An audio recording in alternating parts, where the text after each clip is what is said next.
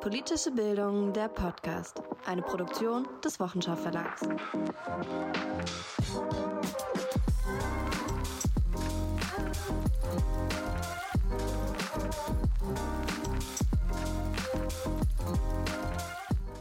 Willkommen bei einer neuen Folge Politische Bildung, der Podcast. Hier sind Funda und Astrid vom Wochenschau Verlag. Wir sprechen heute mit Professor Michael Krennerich über sein Buch Freie und faire Wahlen, über das Wahlrecht ab 16 und die Landtagswahlen in Hessen und Bayern.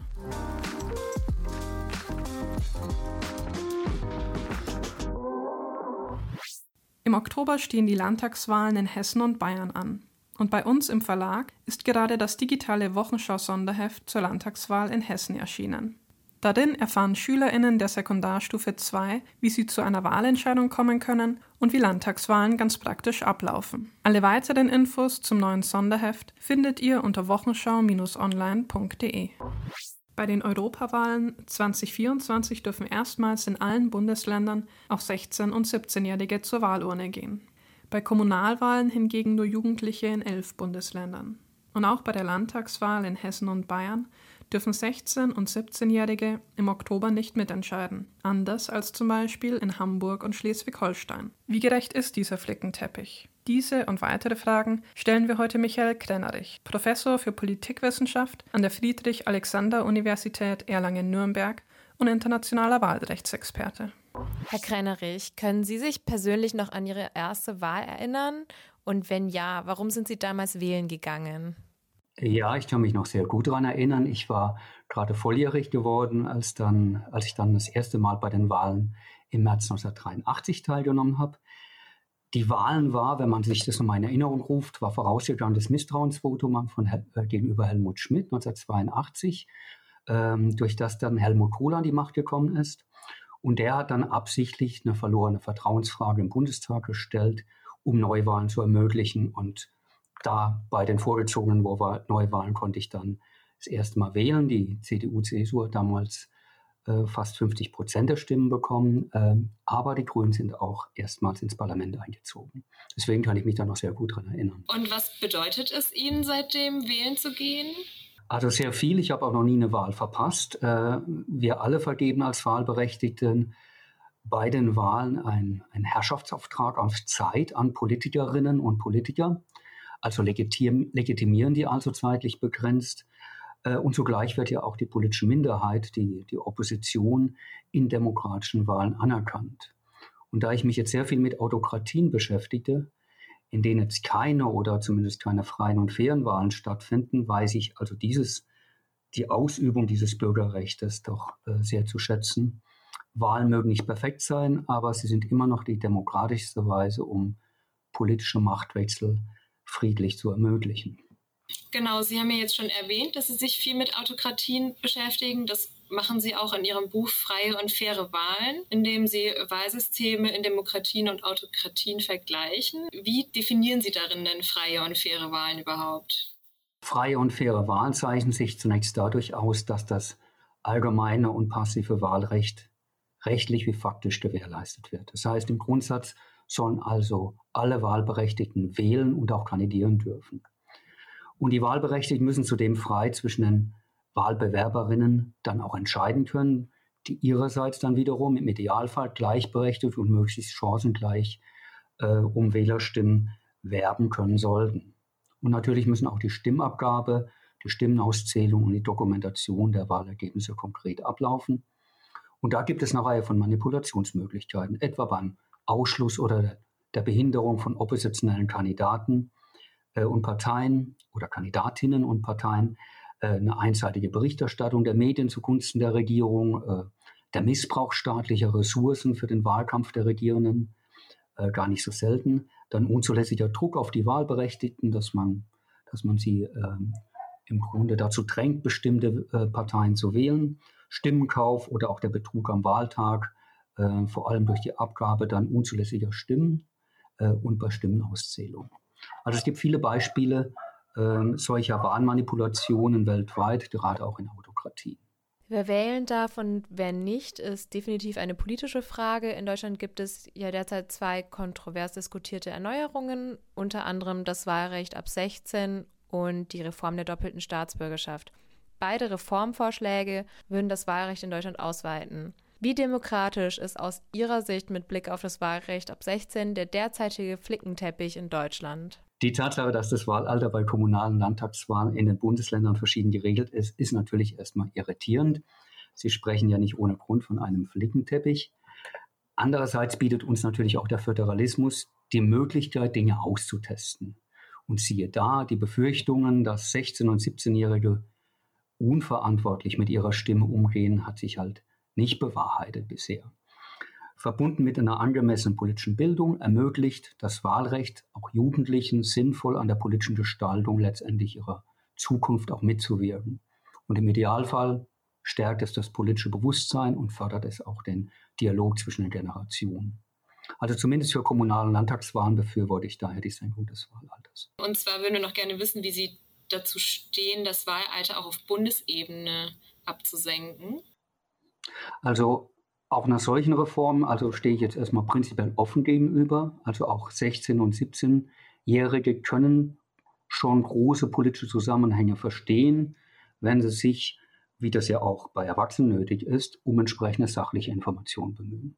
Aber um die Diskussion nicht zu polarisieren, wäre vielleicht die flächendeckende Senkung des Wahlalters zunächst für Wahlen auf kommunaler und Landesebene ein erster Schritt, vielleicht so eine Art Kompromiss zwischen Befürworterinnen und äh, Gegnerinnen äh, von der Senkung des Wahlalters. Dann kann man ja weitersehen.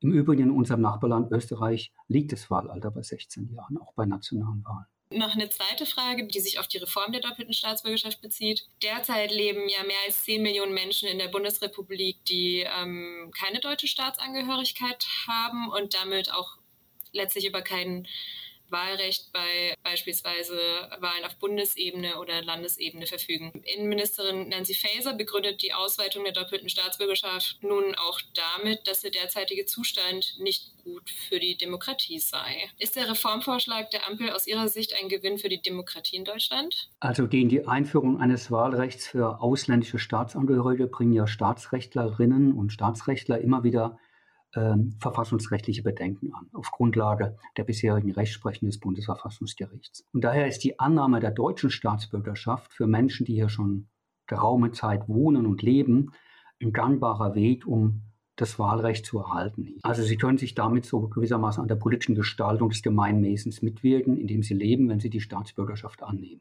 Die doppelte Staatsbürgerschaft wiederum erleichtert es jetzt nun, die Entscheidung, sich auch in Deutschland einbürgern zu lassen. Man wechselt ja nicht die Staatsbürgerschaft wie ein Hemd. Also viele ausländische Staatsangehörige möchten auch, obwohl sie sich hier integrieren wollen, mit ihrem Herkunftsland oder sie möchten verbunden bleiben mit ihrem Herkunftsland und geben deswegen ihre alte Staatsbürgerschaft ungern ab. Also insofern ist die doppelte Staatsbürgerschaft ein Weg, um es ihnen zu erleichtern, hier dann auch letztendlich mit der Staatsbürgerschaft an den Wahlen teilnehmen zu können. Mhm, es gibt ja jetzt eine Bevölkerungsgruppe, die das ganz besonders betrifft. Also von diesen 10 Millionen ohne deutsche Staatsbürgerschaft, die, die ich vorhin genannt habe, sind ähm, knapp 6 Millionen Türkinnen.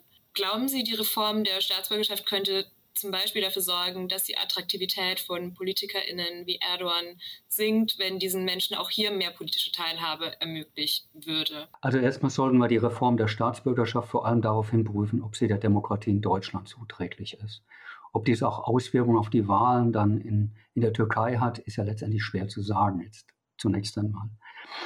Aber in aller Deutlichkeit, ein Vorbild an den türkischen Wahlen sollten wir uns jetzt nicht nehmen. Also die jüngsten Wahlen der Türkei waren nicht frei und fair. Die Tatsache, dass so viele Menschen Präsident Erdogan dann wählten, hängt vor allem damit zusammen, dass der doch unverblümt dann die Regierungsmacht, die Medien und auch staatliche Ressourcen genutzt hat, um für sich zu werben. Es lagen also keine fairen Wahlkampfbedingungen vor. Welche Trends können Sie darüber hinaus international in Bezug auf freie und faire Wahlen beobachten? Ja, es ist schwer, so eindeutige Trends weltweit auszumachen. Äh, die, die regionalen Unterschiede sind dann doch beachtlich. Klar, die etablierten Demokratien in Nordwest- und Südeuropa schneiden bisher vergleichsweise gut ab, wenn man so die Qualität der Wahlen betrachtet. Durchwachsener ist da schon die Lage in den Ländern Mittel- und Osteuropas. Äh, in Amerika bekommen einige Wahlen, beispielsweise in Costa Rica, Uruguay und Kanada, meist sehr gute Bewertungen. Ganz im Unterschied dann wiederum zu anderen Wahlen, beispielsweise in Venezuela, Honduras oder Nicaragua, um nur drei Beispiele zu nennen. Die USA übrigens fallen dann im internationalen Vergleich zu den anderen Demokratien durchaus auch ab, was die Qualität der Wahlen angeht. Auch wenn die Wahlbetrugsvorwürfe des, des ehemaligen Präsidenten Trump äh, völlig aus der Luft gegriffen sind. Zu einer demokratischen Wahl gehört eben auch, die Wahlergebnisse anzuerkennen, wenn sie rechtmäßig zustande gekommen sind. In anderen Weltregionen gibt es ein sehr gemischtes Bild, also das von bemerkenswert demokratischen Wahlen äh, reicht bis hin zu offenkundig undemokratischen Wahlen. Und das Schlimme ist allerdings, dass inzwischen viele Autokraten gelernt haben, mittels manipulierter Wahlen ihre Macht zu erhalten und zu sichern. Das heißt also, Wahlen in autoritären Regimes sind auch immer ein Instrument des geschickten Machterhaltes, wenn, wenn nicht tatsächlich die Macht zur Disposition steht. Nochmal zurück zu Deutschland. Es gibt hier ja allgemein viele NichtwählerInnen und inwiefern können dadurch zum Beispiel auch Probleme für die Demokratie entstehen? Also 1972 und 1976 lag die Wahlbeteiligung bei den Bundestagswahlen mit, mit über 90 Prozent der Wahlberechtigten bislang mit Abstand am höchsten.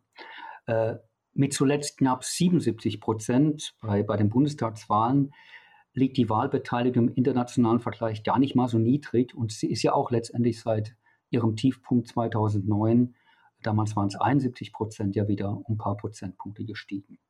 Also eine Krise der Demokratie sehe ich mit diesen Wahlbeteiligungsquoten noch nicht. Natürlich wäre es wünschenswert, wenn möglichst alle Wahlberechtigten tatsächlich ihr Wahlrecht auch nutzen und hier auch in die politische Verantwortung gehen. Probleme für die Demokratie ergeben sich zur Zeit meines Erachtens weniger dadurch, dass viele Menschen nicht zur Wahl gehen. Das Problem ist eher, dass jene Parteien und Personen ihre Stimme erhalten, welche die Demokratie und den Rechtsstaat ausfüllen oder beschädigen. Ähm, zumindest von einem Teil der Wahlberechtigten. Und das ist kein Problem nur in Deutschland, sondern in vielen Ländern. Äh, und das ist tatsächlich ein, ein Problem der Demokratie.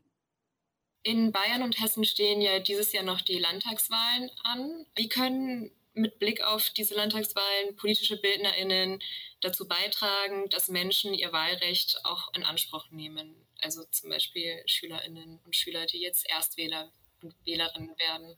Also politische Bildung ist immer gut, ähm, aber es ist natürlich nur eine von mehreren Möglichkeiten, um Interesse an Politik zu wecken und Nicht-Wählende dann auch ins Wahllokal zu bekommen. Und dabei muss gerade auch den Desinformation über Wahlen oder in Desinformation über kandidierende Parteien und Personen, wie sie vor allem, aber nicht nur in den sozialen Medien verbreitet wird, entgegengewirkt werden. Nicht weniger wichtig sind aber auch eine entsprechende Politikvermittlung, überzeugende inhaltliche und personelle Profile der kandidierenden Parteien und Personen, sowie letztendlich auch eine Politik, die gesellschaftliche Probleme, und von derer gibt es ja genug, anpackt und bewältigt und dabei dann auch die Menschen mitnimmt. Das heißt, die Politik muss dem Vertrauensverlust von Teilen der Bevölkerung in unsere demokratischen Institutionen entgegentreten. Und ich glaube, dann bekommen wir auch Wähler, die sozusagen Wahlberechtigte, die nicht zur Wahl gehen oder Wahlberechtigte, die vielleicht dazu neigen, nicht demokratische Parteien zu wählen, dazu sich verantwortungsvoll an Wahlen zu beteiligen. Vielen Dank, dass Sie sich die Zeit genommen haben und mit uns über Wahlen gesprochen haben. Gerne und gerne wieder. Ne? Bis denn.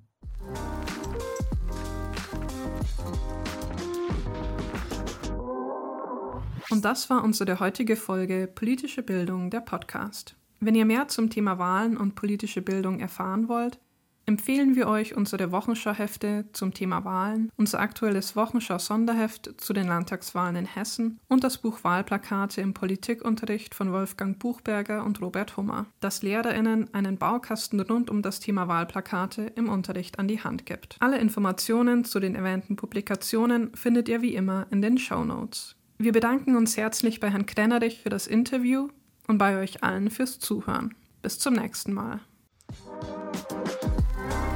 Politische Bildung, der Podcast, ist eine Produktion des Wochenschau Verlags.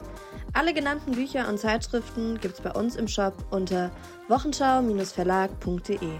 Wir freuen uns über Feedback und Austausch auf Facebook, Twitter und Instagram.